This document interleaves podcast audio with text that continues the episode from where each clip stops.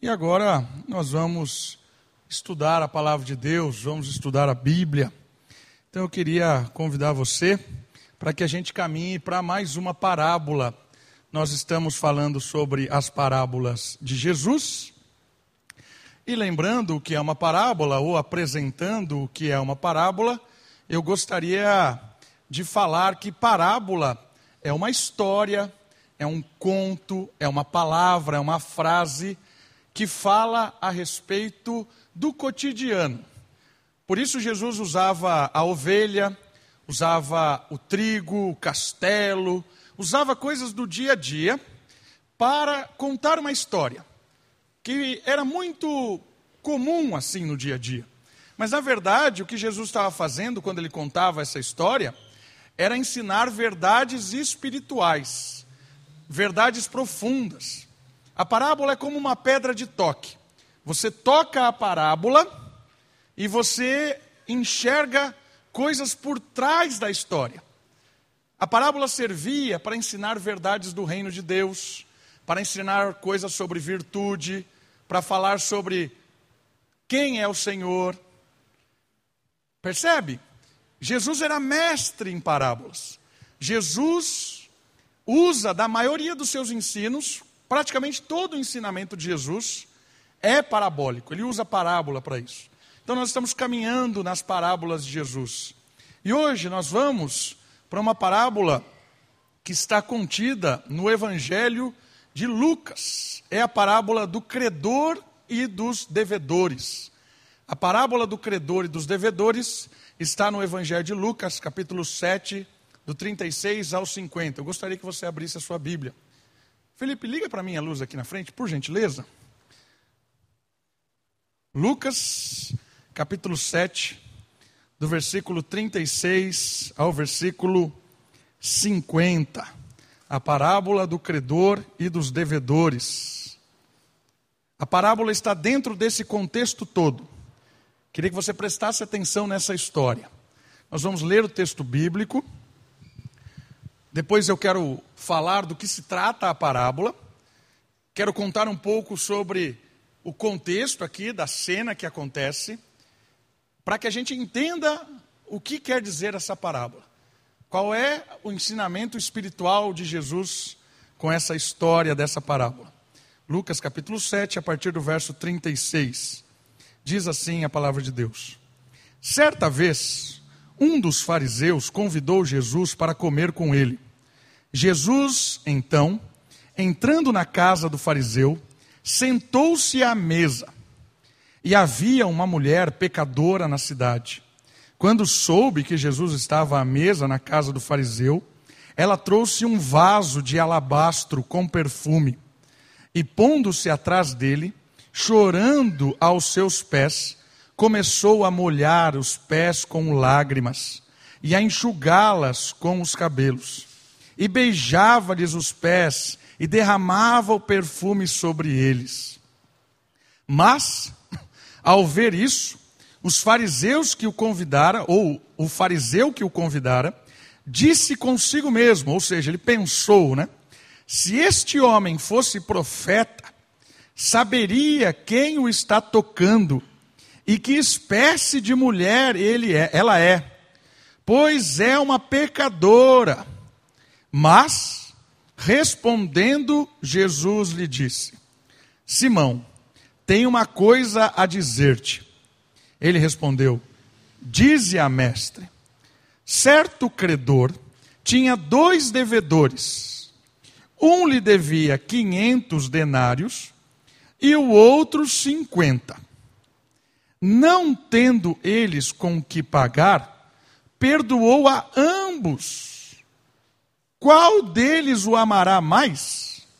Simão respondeu: Suponho que seja aquele a quem mais perdoou. E disse-lhe: Avaliaste bem. E voltando-se para a mulher, disse a Simão: Vê essa mulher? Entrei em tua casa e tu não me deste água para os pés, mas ela os molhou com suas lágrimas e enxugou-os com os cabelos. Não me cumprimentaste com um beijo. Ela, porém, não para de beijar-me os pés. desde que entrei. Não colocaste óleo sobre a minha cabeça, mas ela derramou perfume sobre meus pés. Por isso eu te digo: os pecados dela, que são muitos, lhes são perdoados, pois ela amou muito. Mas aquele a quem se perdoa pouco, este ama pouco. E disse a ela: Os teus pecados estão perdoados. Mas os que estavam com ele à mesa começaram a dizer entre si: Quem é este que até pecado perdoa? Jesus, porém, disse à mulher: A tua fé te salvou. Vai em paz. A parábola de hoje, ela é sobre graça. O tema da parábola é graça. Isto. Nós vamos falar sobre graça. E graça é uma palavra que tem uma infinitude de significados. Graça tem a ver com algo que Deus nos dá sem nos, nós merecermos. Graça tem a ver com o cuidado de Deus sem, sem nada que a gente tivesse para oferecer para Ele. Não tem sentimento de troca, sabe? Não é um, um, um sentimento mútuo. Não é Deus me ama porque eu amo Ele. Não, não é. A graça é o fator de Deus demonstrar, manifestar, vir até nós sem nenhum tipo de atração em nós. É porque Ele quer. Graça é favor imerecido. Certo? O papo de hoje é sobre isso. Algumas informações sobre essa parábola, sobre esse contexto. Olha só que legal. o Evangelho de Lucas apresenta uma lista de cerca de 35 parábolas. Mais ou menos 35 parábolas tem no Evangelho de Lucas, que é o evangelho que a gente está aqui nesse momento. 19 parábolas são exclusivas, porque os três evangelhos são parecidos: Marcos, Mateus e Lucas. Então tem parábola que está nos três, os três contam a mesma parábola. Mas Lucas tem 19 parábola, parábolas que só aparecem no evangelho contado por ele. São conhecidas essas parábolas exclusivas como parábolas intermediárias, ou parábolas do segundo período do ministério de Jesus. Ou seja, um período em que Jesus já é mais conhecido, não é o início da sua história. Marcos conta algumas parábolas que Jesus começou logo de cara, quando ele começou a ensinar, tem umas parábolas que Marcos conta. Essas parábolas que nós vamos estudar daqui para frente, que são parábolas exclusivas de Lucas, são parábolas que Jesus já era mais conhecido, ele já estava ensinando, por isso que são conhecidas como parábolas intermediárias. Olha só que legal sobre as parábolas de Lucas. Uma característica desse evangelho, né, do evangelho de Lucas, é que ele selecionou os incidentes e discursos de Jesus que apresentam o Mestre ou o Messias como um amigo de todos os pecadores. Olha que interessante isso.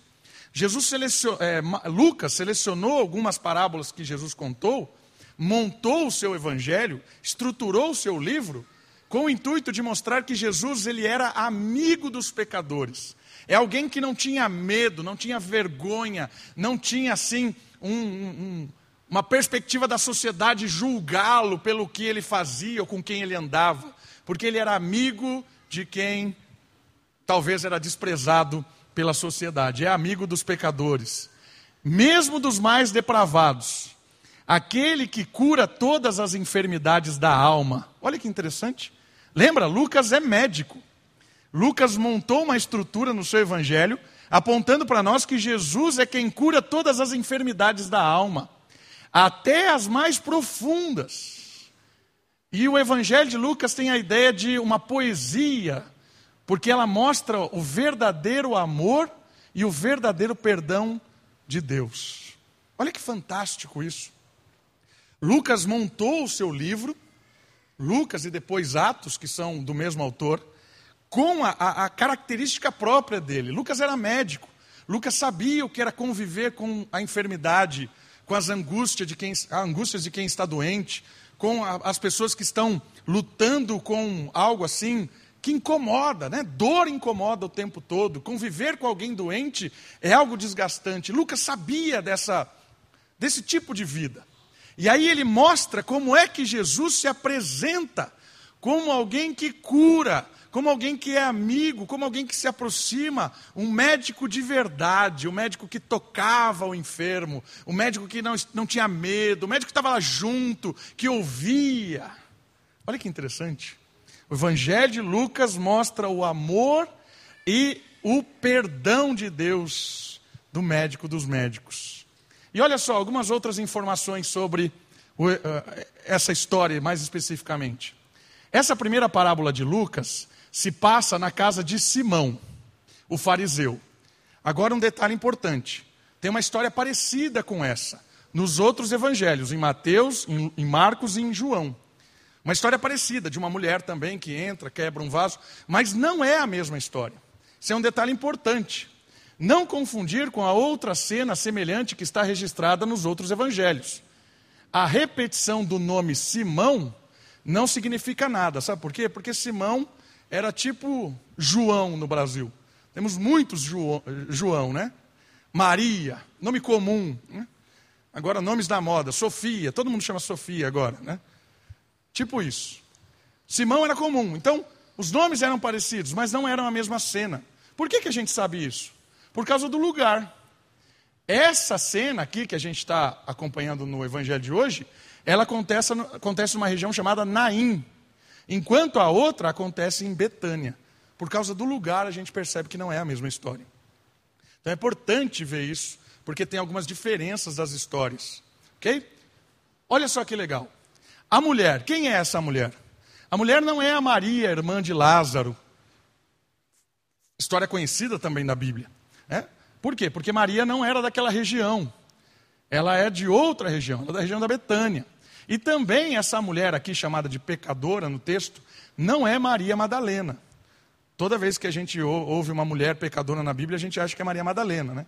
Até criou um, um estilo de, de de, de mulher pecadora é a Maria Madalena. Não, não é. É outra pessoa. Mas nós não sabemos quem é essa mulher, não sabemos a história dela. Simplesmente ela aparece aqui. Essas são informações importantes. Agora vamos para a história. Vamos começar a perceber e aprender com a história antes de ir para a parábola. Eu queria que você percebesse algumas coisas legais dessa história. Primeiro, olhando Simão. Como é que Simão aparece na história? Simão é um fariseu, Fariseu é um líder religioso, fariseu é um, um conhecedor da lei de Deus, fariseu é aquele que cumpria os rituais. Fariseu, de certa forma, tinha uma vida regrada à luz da palavra de Deus. Talvez as intenções do fariseu eram ruins. Porque ele fazia o que ele fazia é questionável. Mas muitas das coisas que o fariseu fazia eram coisas que realmente tinham a ver com a lei de Deus, eram coisas boas. Mas o Simão aqui era o clássico líder religioso. Ok? Uma outra coisa interessante da história: Simão convida Jesus para um jantar. Mas é um detalhe muito legal perceber da história, porque existiam algumas coisas que se fazia de forma comum quando você recebia alguém. Por exemplo, quando alguém chegava na sua casa, naquela época, oferecia água para se lavar os pés da caminhada e tal, se sujavam, rua de terra.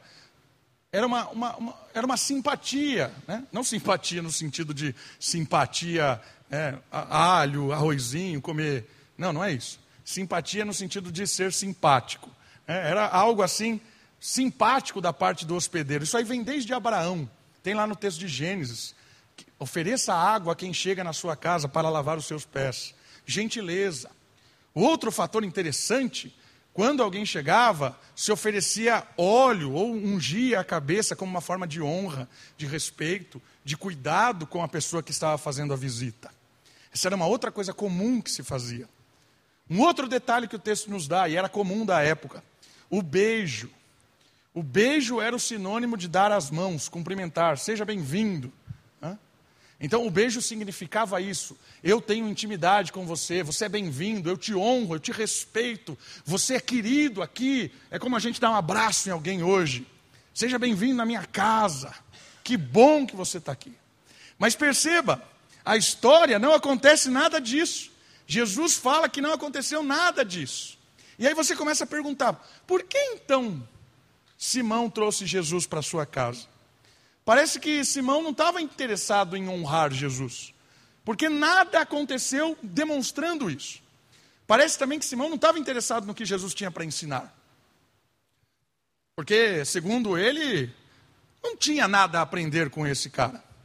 E aí é uma pergunta interessante que a gente deve fazer: por que cargas d'água Simão convida Jesus para a casa dele? A gente pode deduzir várias coisas, talvez colocar ele numa sinuca de bico, numa colocar entre a parede, né, pressioná-lo. Ah, vou pegar. Não sei, eu não sei o que aconteceu. Mas fato é que esse indivíduo não tinha interesse nenhum em Jesus. Trouxe-o para casa, talvez para mostrar o quanto ele era bom, quanto ele era alguém que tinha posse, sei lá o que passou na cabeça desse Simão. Fato é que ele não valorizou a visita de Jesus. Aí tem a outra personagem, que Lucas ele dá uma amenizada, né? Mas ele fala que ela, ela era pecadora. O que é que essa terminologia? O que é que Lucas está querendo dizer para nós? Está dizendo que essa mulher, ela era uma mulher que ela não era bem vista socialmente. Ela era uma mulher que era desrespeitada pela sociedade. O que ela fazia não tinha legitimidade social ela fazia algo que era desprezível. Ela fazia algo que as pessoas, entre aspas, de bem faziam, não faziam. Ela fazia o que as pessoas de bem não faziam, certo? O que exatamente ela fazia, eu não sei. Deduz que talvez fosse uma mulher da vida, uma prostituta. Talvez trabalhasse com essa área. Talvez alguém que passava golpe, enganava as pessoas com a sua. Eu não sei. Fato é que ela era uma pessoa desprezada socialmente. Ela é o oposto do fariseu. O fariseu é o personagem valorizado pela sociedade. É alguém muito bem quisto, respeitado, honrado. Ele é digno, se ajoelha quando ele passa. A outra não. Essa mulher aqui, ela é desprezível. Mas o que é que aconteceu? Né? Você fala assim, como é que ela entrou nessa situação? Ela nem foi convidada. Mas um fato interessante daquela época, que existiam alguns tipos de encontro, como está na cena aí, na imagem, que era meio que um teatro. Acontecia assim e as pessoas da rua poderiam ver, entrar, olhar. Né? Era uma demonstração de. Era um teatro mesmo, estava mostrando o que estava acontecendo. Talvez Simão tenha convidado Jesus para isso. Eu vou mostrar que eu tenho uma simpatia com esse cara, vou mostrar, vou querer ser bem visto pelo povo, né? Esse cara está sendo, tá sendo querido aí pela galera, vou trazer ele para minha casa e tal. Então era meio que um, um, teatro, o pessoal assistia, passava na rua, fazia comentário, olha a roupa daquela irmã, olha que legal, olha como ela se veste bem, põe a toalha na cabeça, olha só que bonitinho e tal. Né? E ficava comentando essas coisas ali, né? E aí é, é, surge essa mulher nessa história. Porque ela surge de uma forma surpreendente. Ela vem, chorando, com o coração quebrantado, pesado. Ela se ajoelha diante de Cristo e ela começa a honrar Jesus com tudo aquilo que Simão não tinha honrado. Ela lava os pés de Jesus com as suas próprias lágrimas. E o texto bíblico diz que as lágrimas dela era como um regador, jorrava, jorrava Sabe aquele choro desesperado, sincero, quebrantado? O, o choro dela lava os pés de Jesus. E aí os pés de Jesus são honrados e limpos e secos com o próprio cabelo dela. Isso era uma outra coisa comum feita pelos escravos. Os escravos lavavam e enxugavam os pés dos seus senhores com o cabelo. E ela começa a enxugar o, o, os pés de Jesus com um cabelo. E olha que extraordinário. O óleo que era derramado com um fator de honra era um óleo comum, óleo de oliva, coisa barata. Mas o que ela derrama aos pés de Jesus, o texto diz que é unguento. O que é isso? Isso é uma mistura. Isso é uma composição. Isso aqui é algo feito por especialistas da época, né? os farmacêuticos, químicos da época, juntavam os óleos, pegava artefatos, especiarias do Egito, especiarias da Mesopotâmia, e traziam, faziam algo assim cheiroso que, né, tipo um, um incenso, sabe aquele que você põe no banheiro, fica cheirando? Tipo aquilo lá. É tipo isso. Só que esse negócio não era barato. Isso aqui fazia parte do, do, dos tesouros, tinha gente que deixava isso de herança. E ela derrama esse óleo nos pés de Cristo. O óleo que Simão não teve coragem de derramar. Ela mostra o valor que ela tinha para com Jesus, o valor que ela dava por esse encontro. Dois personagens. Alguém que talvez queria usar Jesus para mostrar alguma coisa, e alguém que de fato viu quem Jesus era. Alguém que chegou desesperado com seus pecados, alguém que chegou desesperado com as suas culpas, com a sua aflição, alguém que chegou quebrantado diante de Jesus para um encontro extraordinário, e alguém que talvez queria mostrar quanto poderoso ele era diante da sociedade para o próprio Cristo. Esses são os dois personagens que aqui se apresentam. E é interessante olhar o, o, o olhar dos, de Jesus e de Simão para a mulher. Simão olha para Jesus, para a mulher e fala assim: Jesus não sabe quem essa mulher é no seu pensamento. Porque se ele soubesse quem ela é, não deixaria que ela tocasse nele. Olha o pensamento religioso, o pensamento do fariseu. Eu não toco no pecador. Né? Não toco, porque eu vou me contaminar. E o olhar de Jesus? O olhar de Jesus é um olhar que vê o coração da mulher, a intenção de mulher. Jesus viu a intenção de, de, de Simão, um homem arrogante, prepotente, um homem que achava que não precisava de nada, e o coração da mulher, a intenção da mulher, coração arrependido. E ela, nesse encontro com Jesus, ela sai perdoada. O homem sai condenado, talvez. Não sei a história de Simão depois. Mas nesse momento há um contraste entre perdão e condenação. As duas visões. E por que, que a parábola aparece então? A parábola aparece para corrigir dois, dois problemas. O primeiro deles é corrigir essa visão que Simão tinha de Jesus. Em que sentido? A visão de que quem é santo não toca quem é pecador. Porque a visão dele é como se o sol que ilumina o lixo, quando ilumina o lixo, o sol fica contaminado. Olha que interessante, né? Mas o sol, quando emana seu calor, o sol, quando emana a sua luz para um monte de lixo, e esse monte de lixo sou eu, quando ele manda calor e luz para mim, o sol não se, se contamina com o meu odor. Por quê? Porque não se contamina, é muito maior do que eu. Primeira coisa que Jesus queria corrigir era isso. Quando ele toca no pecador, quando ele convive com o pecador, quando ele oferece, oferece o perdão ao pecador, ele não se contamina com o pecador. Ele traz luz, cura, recomeço. A parábola é contada para isso, para corrigir essa primeira impressão. E a outra questão que é contada a parábola é para mostrar também que Deus trabalha com diferenças na questão do amor e do perdão. Em que sentido diferença? você vai perceber que quem mais é perdoado, mais ama. Quem recebe maior perdão, ama mais. E esse, essa consciência de perdão e amor está completamente ligada nessa parábola. Dito o contexto, vamos aprender com a parábola. Parábola que está bem no cerne dessa história, que é o versículo 41, que diz assim: Certo credor tinha dois devedores. Um lhe devia 500 denários e o outro 50. Não tendo eles com que pagar, perdoou a ambos. E aí Jesus termina a parábola perguntando: qual deles o amará mais?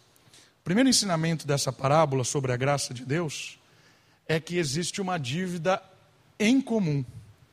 Percebe? Tanto o primeiro quanto o segundo são devedores ao credor.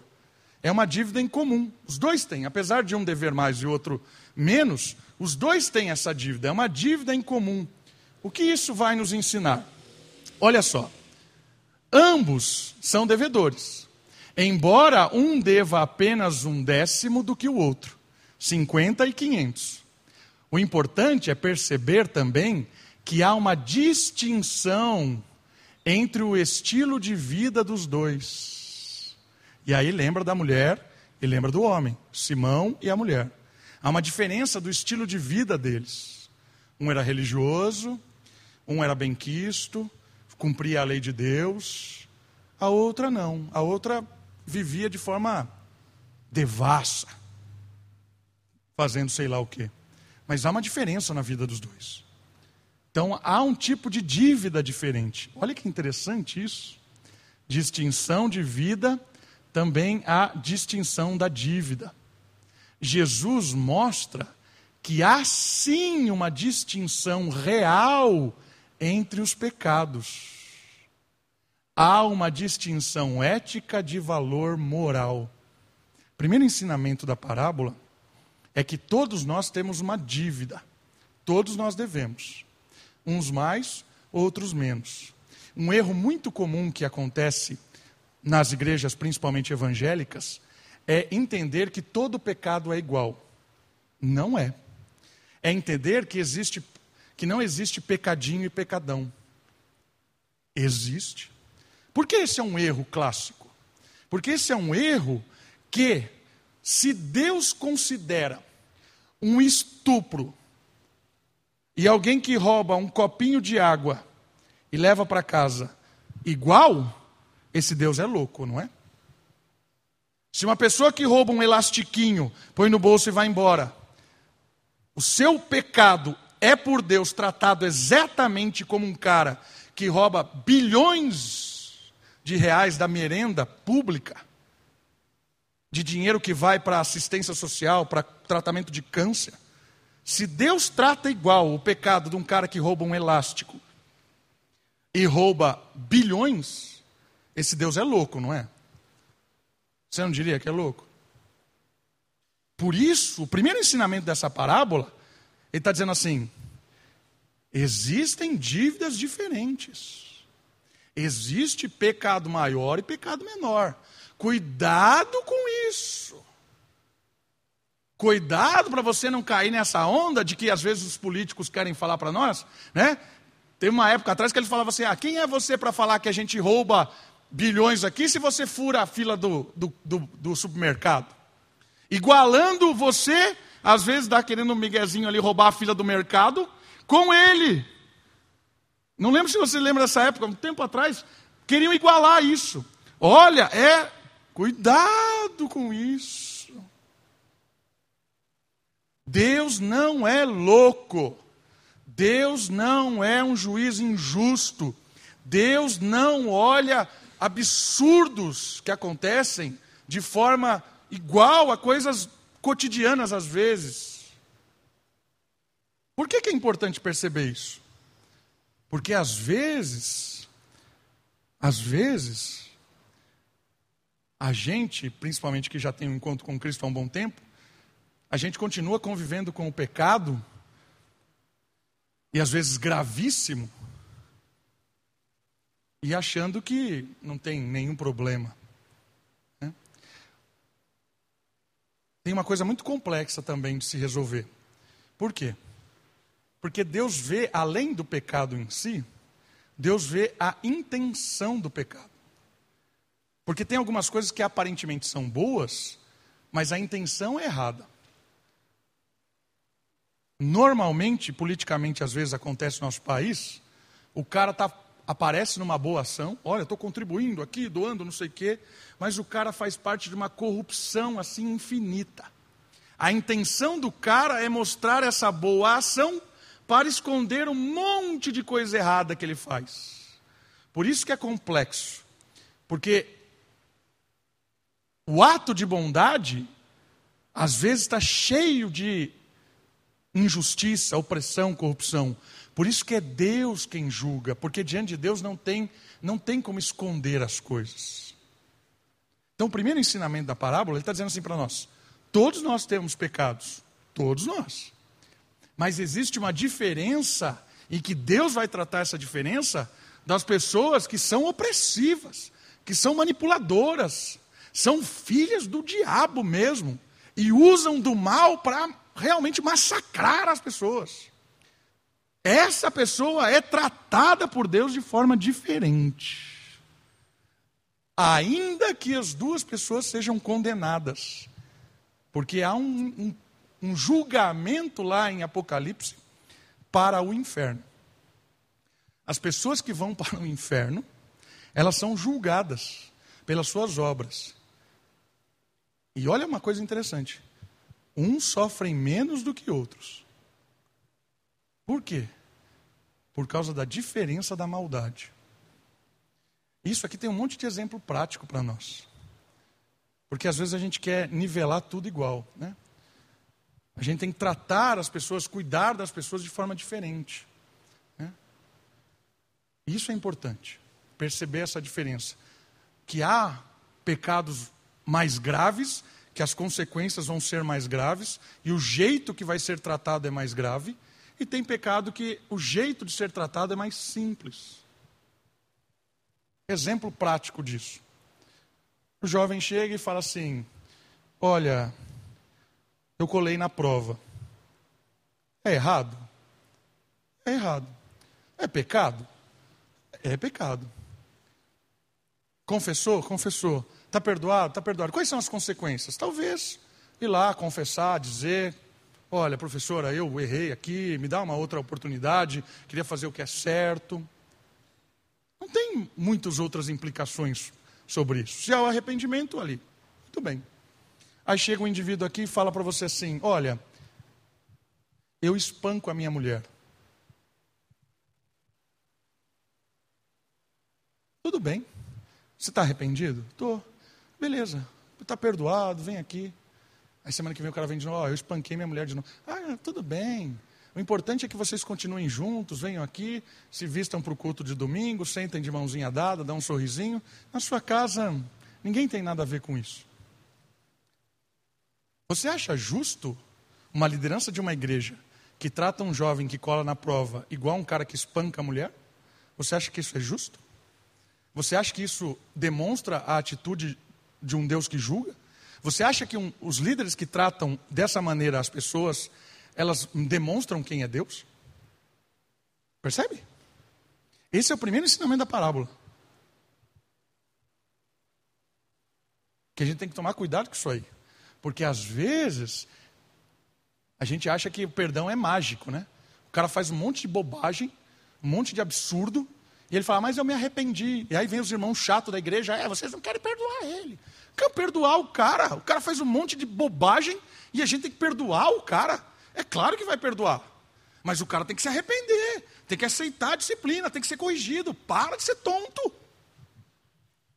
Percebe? Isso é sério. Ensinamento muito forte aqui da parábola. Um devia 50 e o outro devia 500. Ética e moral envolvida. Mas há uma outra coisa interessante. Além da dívida em comum, apesar de um dever 500 e outro 50, a outra informação que a parábola nos dá, e essa, é, essa informação é extraordinária e fundamental. Há uma incapacidade em comum. Olha o versículo 42. Não tendo eles como que pagar. Nenhum dos dois tinha dinheiro para pagar. Apesar de um ter errado mais e o outro errado menos, um outro cara tentou viver uma vida correta, o outro foi perdidaço, nenhum dos dois tinha como pagar. Era impagável. Essa informação é muito importante. Por quê? Porque há uma incapacidade em comum. Eles não tinham nada para pagar. Se não há dinheiro em caixa, nada para pagar, não importa se você deve muito ou deve pouco. Por quê? Não importa o valor da dívida. Se ela, se ela é 50 ou se ela é 500, o ser humano é igualmente incapaz de pagar o acerto. E essa ideia é que precisamente a nossa posição. Aqui é um outro, um outro fator importantíssimo da história. Porque aqui aparece a graça. A graça de Deus. A graça de Deus em que sentido? Não existe situação, não existe escolhas, não existe contexto que não tenha uma possibilidade de recomeço. Deus pode perdoar qualquer uma das nossas escolhas erradas. Deus pode transformar o mais devasso dos homens, a mais perdida das mulheres, pode transformar a vida dessa pessoa completamente, perdoando, restaurando, renovando. Porque apesar da dívida imensa, o detentor da dívida, que é o credor, ele é o portador do dinheiro, ele é quem prestou o dinheiro. E se ele disse para aquele que devia mais: Você está perdoado, está perdoado, o dinheiro é dele. Qual é o fator determinante que mudou a história da mulher? Arrependimento. Ela chega chorando aos pés de Jesus, porque ela sabe quem ela é. Ela chega com o coração pesado, ela chega com lágrimas nos olhos, ela chega totalmente quebrantada, ela se ajoelha diante de Jesus e diz assim: Eu não tenho nada, eu não sou ninguém, eu não sou digno nem de olhar para os seus olhos, me perdoa. Ela nem fala, porque não precisa, diante de Deus não precisa falar, porque Ele olha o seu coração. Deus resiste o soberbo, mas dá graça ao humilde. Olha que história fantástica. Apesar de haver uma diferença de pecado, e Deus é mais severo com alguns pecados e menos com outros, Deus trabalha essa diferença. Mas não há salvação, não há perdão, nem para quem deve pouco, quando não há arrependimento.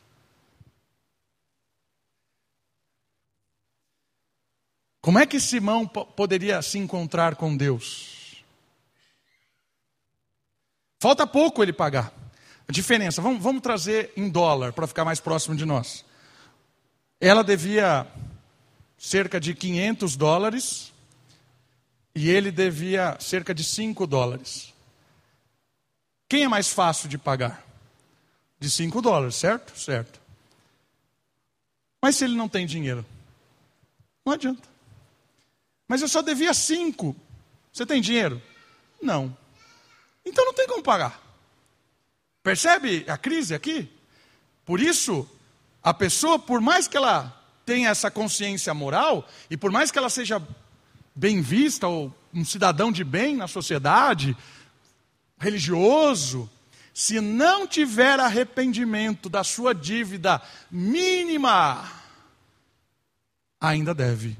E dever para Deus é pagar eternamente, porque Deus é infinito.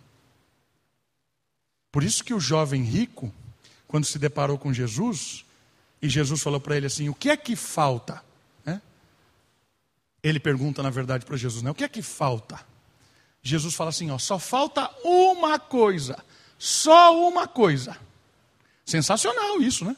O próprio Jesus dizendo para ele: ó, Só falta um. Você só deve um real.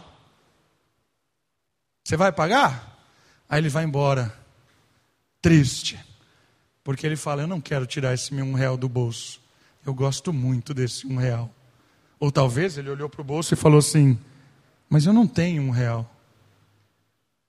Só falta um real? Só falta um real. Mas eu não tenho. Então não tem como pagar. Percebeu? Por mais que o cara só faltasse uma coisa para conquistar a vida eterna, só falta uma coisa, mas eu não tenho como pagar. Por isso que o texto bíblico de Romanos diz assim: todos pecaram e carecem da glória de Deus. Todos. O mais bonzinho, o mais devasso, o mais religioso, o mais depravado, todos pecaram, todos carecem da glória de Deus. Talvez um deva mais e outro deva menos. Correto? Mas não temos dinheiro para pagar. Isso é graça. Jesus paga.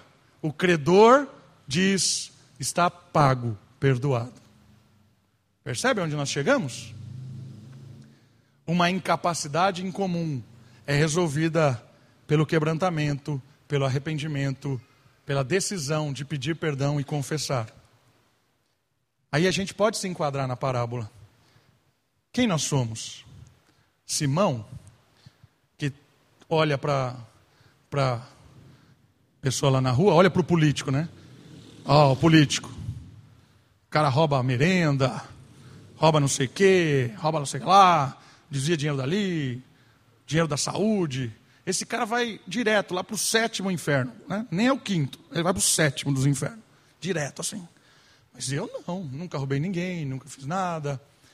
Talvez nós achamos que nós somos Simão, porque nós nos comparamos, e é verdade, talvez você não seja como político.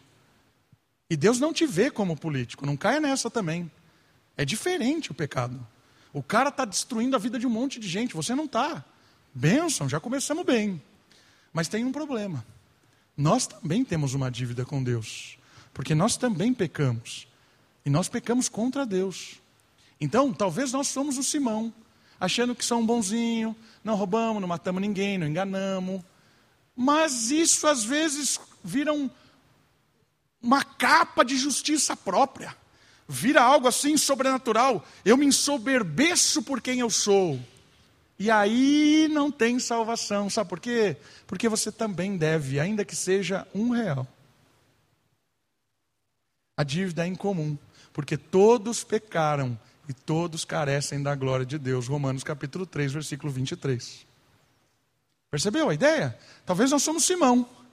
E o que é que precisa então? Arrependimento. Confessar os nossos pecados. Todos nós temos. Mas talvez você esteja no outro lado. Né?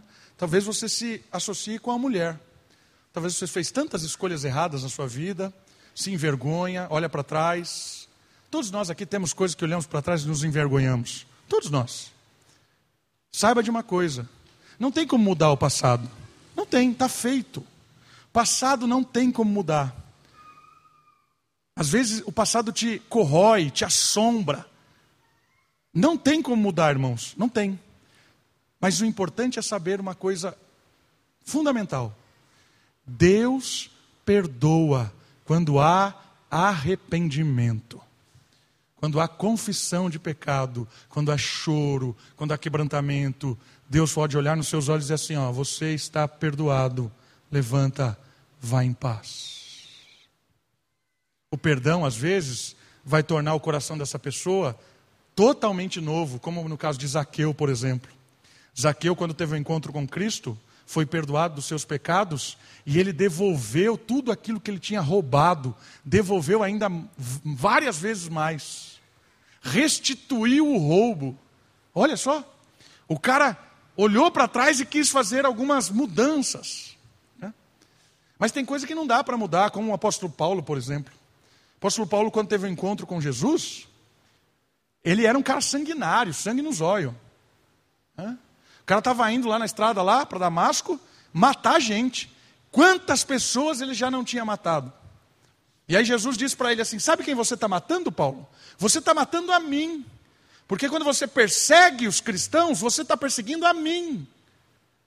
E aí Paulo cai de joelho naquela aquela visão que ele tem de Jesus. Há um arrependimento, há um quebrantamento, há uma cegueira, há uma libertação, porque ele começa a volta a enxergar depois, há um recomeço na história de Paulo.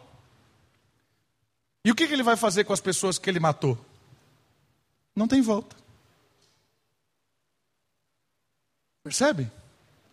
Não tem volta. E, irmãos, como o apóstolo Paulo escreve as cartas, quando você lê ele escrevendo Romanos, capítulo 7, Coríntios, quando ele fala daquilo lá que ele esmurrava como, como ponta de faca para sair sangue. Esse tipo de sentimento de Paulo revela para mim muitas vezes alguém que olhava para a história dele e falava assim: como eu fiz bobagem. Tem que fazer. Mas ao mesmo tempo, aquelas bobagens que ele fez estavam perdoadas, reconciliadas com Deus. Ele não ficava já carregando uma culpa opressora, uma culpa destruidora, não.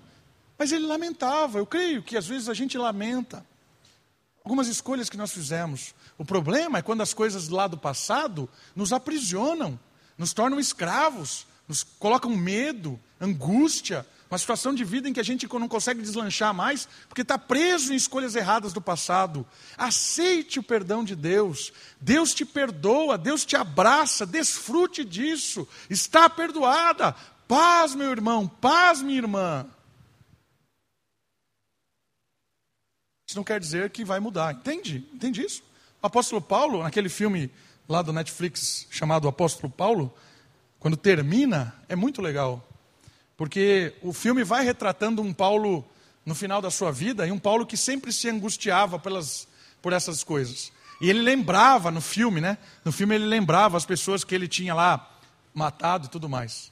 Aí na, na hora que ele morre, a chegada dele no céu é muito interessante, né? O autor do, do filme, claro que é uma especulação, mas o autor do filme pegou essa, essa ideia. Quem é que recebe ele lá?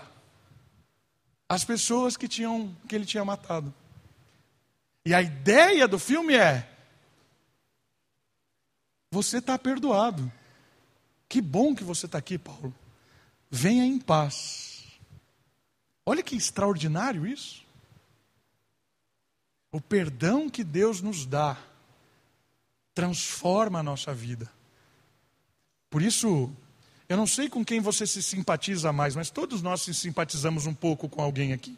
Ou com o Simão, que às vezes a gente tem dificuldade de pedir perdão a Deus, às vezes a gente tem dificuldade de reconhecer os nossos erros, às vezes a gente está tanto tempo na igreja e acha que é santo demais. É? Às vezes a gente se associa mais com Simão. Para você e para mim, que se associa talvez mais com Simão, há esperança, há perdão, é basta o arrependimento. Mas talvez você se associe mais com a mulher. Tantas escolhas erradas, ainda estou vivendo uma vida estranha, né? Eu vou na igreja de domingo, mas vivo de segunda a sexta de uma forma completamente promíscua, uma vida sem sentido, sem significado, correndo atrás do vento. Ainda há esperança, arrependimento, recomeço, perdão. Todos nós temos uma dívida, mas o credor está dizendo: Eu perdoo, eu pago a sua dívida, você está perdoado. Creia, creia. E o último ensinamento sobre a graça de Deus desse texto, ou dessa parábola, tem a ver com um amor personalizado. Porque se a dívida é comum, se os dois não têm como pagar, isso é comum, o amor é personalizado.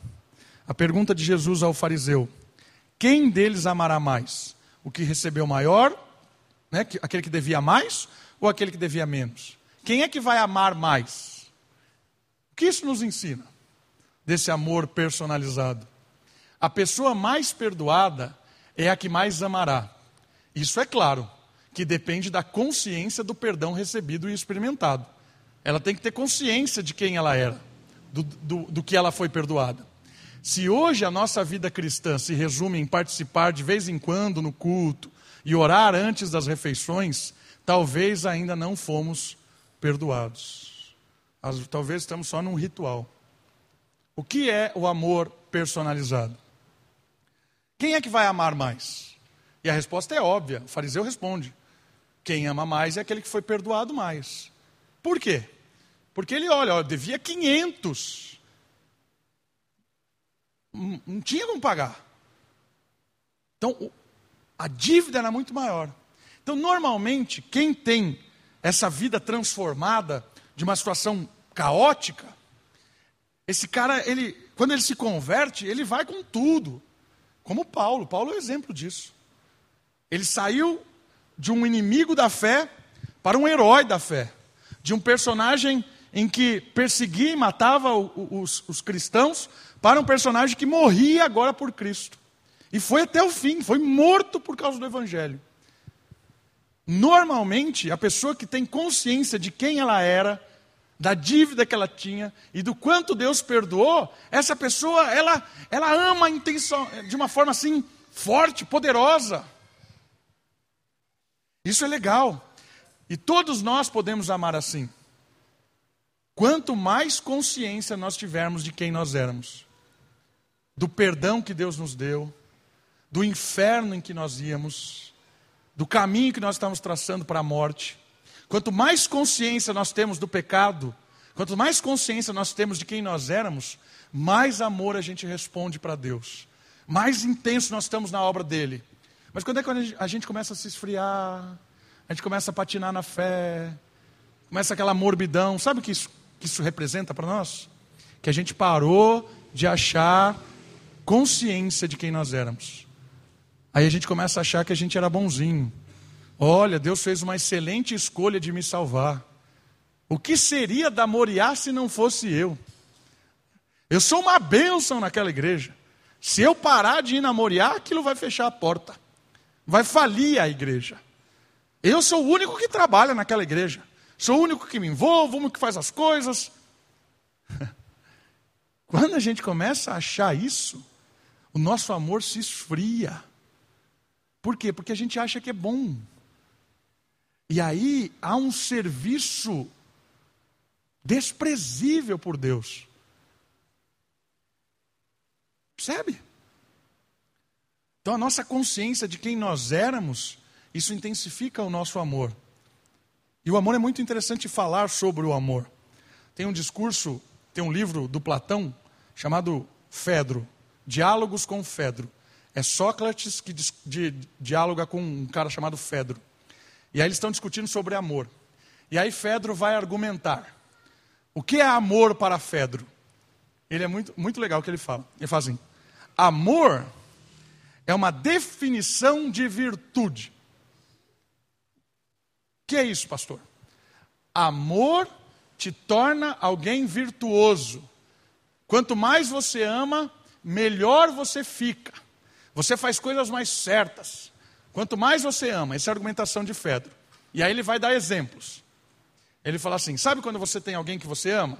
Imagine o amado. Aí, quando estava lendo isso, já me lembrei na época de acampamento, né, quando eu paquerava a Kate. Né? No acampamento, não, tava, não tomava banho semana inteira, escovava o dente, né? Dormia quando andava, andava lá, parecia um menino do lago, umas coisas assim. Quando eu comecei a amar Kate, a virtude surgiu, né?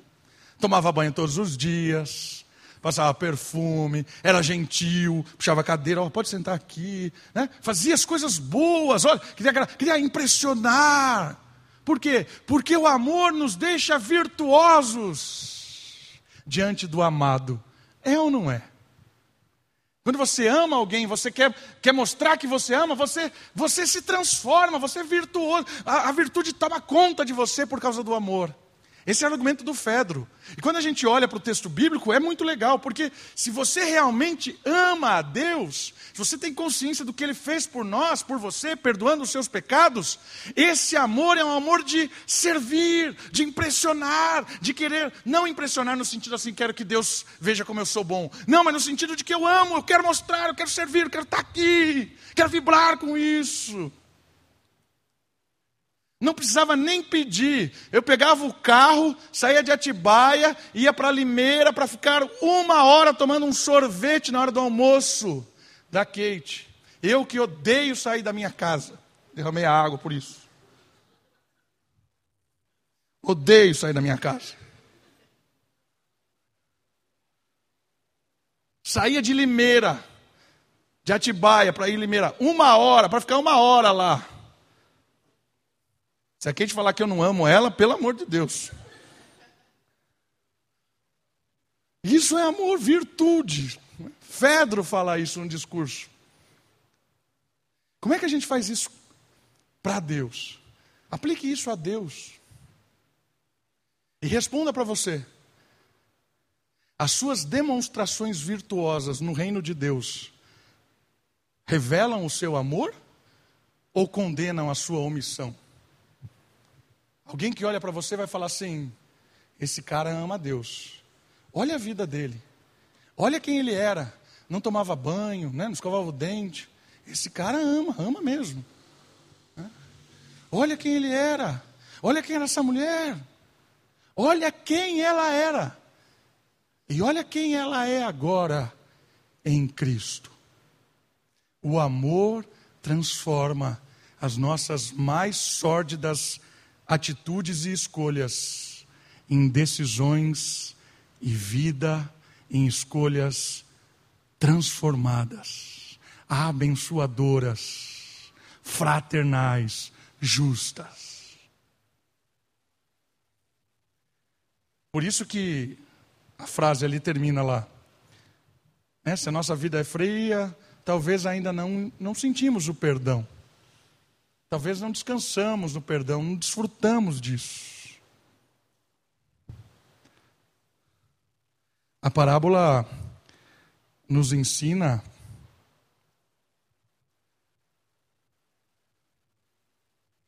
a querer amar de verdade, a querer encontrar esse perdão de Deus, a querer sentir-se renovado, a ter esse encontro que essa mulher teve com Jesus, um encontro que causou choro, entrega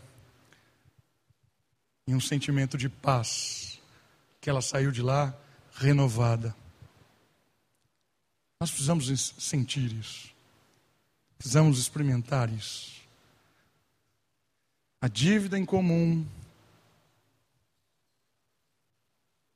a, a condição, a dívida comum, a condição de não pagar também comum. Mas o coração, quem ama mais? Quem ama mais é quem tem mais consciência de quem Deus é. Quem ama mais é quem percebe e recebeu o perdão de Deus. Quem ama mais é quem cada dia encontra Deus nas pequenas e nas grandes coisas do convívio. Vamos orar? Baixe sua cabeça, feche seus olhos, olhe o Senhor, agradeça a Ele, louve a Ele, peça que Ele derrame mais do, do amor, que esse amor vibrante esteja no nosso coração, na nossa mente. Pai querido, muito obrigado. Obrigado porque estamos aqui diante da tua palavra. O Senhor conhece todos os nossos, cada um, cada coração. O Senhor sabe aqueles que têm lutado para uma vida mais próxima do Senhor, aqueles que estão completamente perdidos. Mas o Senhor sabe também que todos nós temos uma dívida em comum, que é só o Senhor Jesus que pode pagar. Por isso eu peço que o Senhor toque o coração daqueles que ainda não creram, para que possam crer, se despertar, sentir o perdão, renovar-se. Peço para aqueles também que estão mornos na fé, que o Senhor desperte, que o Senhor dê consciência a cada um, ó Pai, do amor do Senhor, do perdão, da graça, para uma vida nova, uma vida, uma vida em que o amor, primeiro amor, seja renovado, como está lá em Apocalipse, na carta à igreja de Éfeso. Ó Deus, desperta o nosso amor para com o Senhor, nos dá consciência cada vez mais de quem nós somos, quem o Senhor é. Obrigado, Deus, obrigado pelo perdão, pela vida. Obrigado, Deus, porque o Senhor está presente conosco. Obrigado, Deus. Nós te amamos e cuida de nós. Em nome de Jesus. Amém.